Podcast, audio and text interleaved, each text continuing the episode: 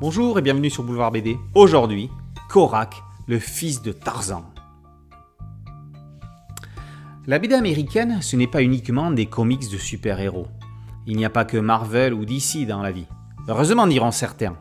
Parmi tous les héros made in USA, certains ont plus marqué de leur empreinte l'imaginaire de chacun, de leur époque. C'est ainsi que nous pouvons mettre Edgar Rice Burroughs sous le feu de nos projecteurs. Si son nom ne vous dit peut-être pas grand-chose, ces héros, eux, sont universellement célèbres. Quatrième fils d'un homme d'affaires, vétéran de la guerre de sécession, Edgar naît en 1875. En 1911, après de nombreuses années de petits boulots, il travaille comme marchand de taille-crayon. Cela lui laisse énormément de temps libre, qu'il occupe à lire des pulps. Ses publications populaires et peu onéreuses aux environs de 10 cents de l'époque de la première moitié du XXe siècle racontent en général des fictions présentées comme réelles. Ces thèmes varient entre romance, policier fantastique, horreur fantasy ou simplement science-fiction. L'augmentation du prix du papier dans les années 50 sonnera leur glas, accélérée en cela par l'apparition des comics, le succès de la télévision et des romans. Bref, gavé de cette littérature bon marché, Rice se convainc qu'il est également capable d'écrire ce genre de récit. Si des gens sont payés pour écrire des inepties comme celles que je peux lire dans certains de ces magazines, je peux écrire des histoires aussi pourries. C'est ainsi qu'en octobre 1912 paraît Tarzan Seigneur de la Jungle. Le succès est immédiat et si Rice écrit également sur d'autres thèmes, science-fiction, fantasy, western, récit historique, l'engouement du public pour son homme Serge le pousse à envisager de le rentabiliser, sous différentes formes, BD, films, produits dérivés. Convaincu d'avoir trouvé la poule aux œufs d'or, il va désormais l'exploiter et la développer. En 1923, il fonde la Edgar Rice Burroughs Incorporation.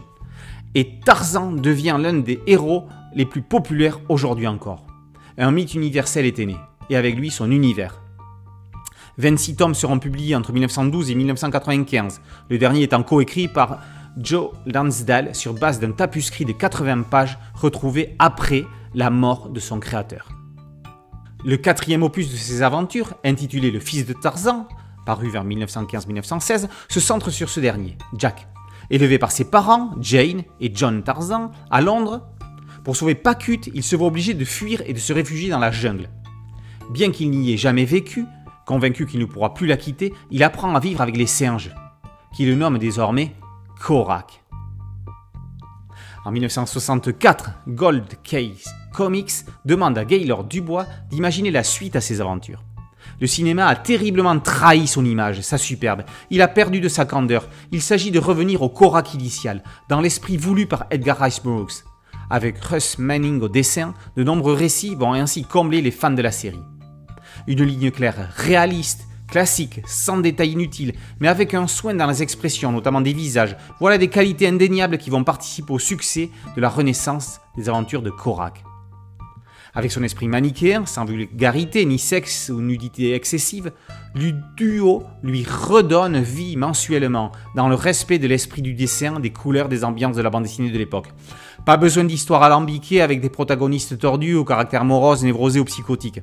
Une certaine bonne humeur et naïveté bon enfant transparaissent dans chacun des 12 mini-récits de 1964, regroupés par Graf Zeppelin dans ce tome 1. 190 pages à lire sans arrière-pensée, sans aucune volonté de la pensée woke, bien pensante d'aujourd'hui, loin des contraintes scénaristiques actuelles. Un plaisir simple, une lecture divertissante pour des aventures où le bon gagne et le méchant est puni. Korak, sous la plume de Gaylord Dubois, va petit à petit s'émanciper de ses parents pour devenir un héros adulte à part entière. Les récits nous sont offerts sans ajout ni bonus, il s'agit pour les collectionneurs et amateurs de BD des années 60 d'une chance de se replonger dans l'œuvre de Burroughs et pour les autres l'occasion de le découvrir. Un volume qui a toute sa place aux côtés des autres recueils de Tarzan.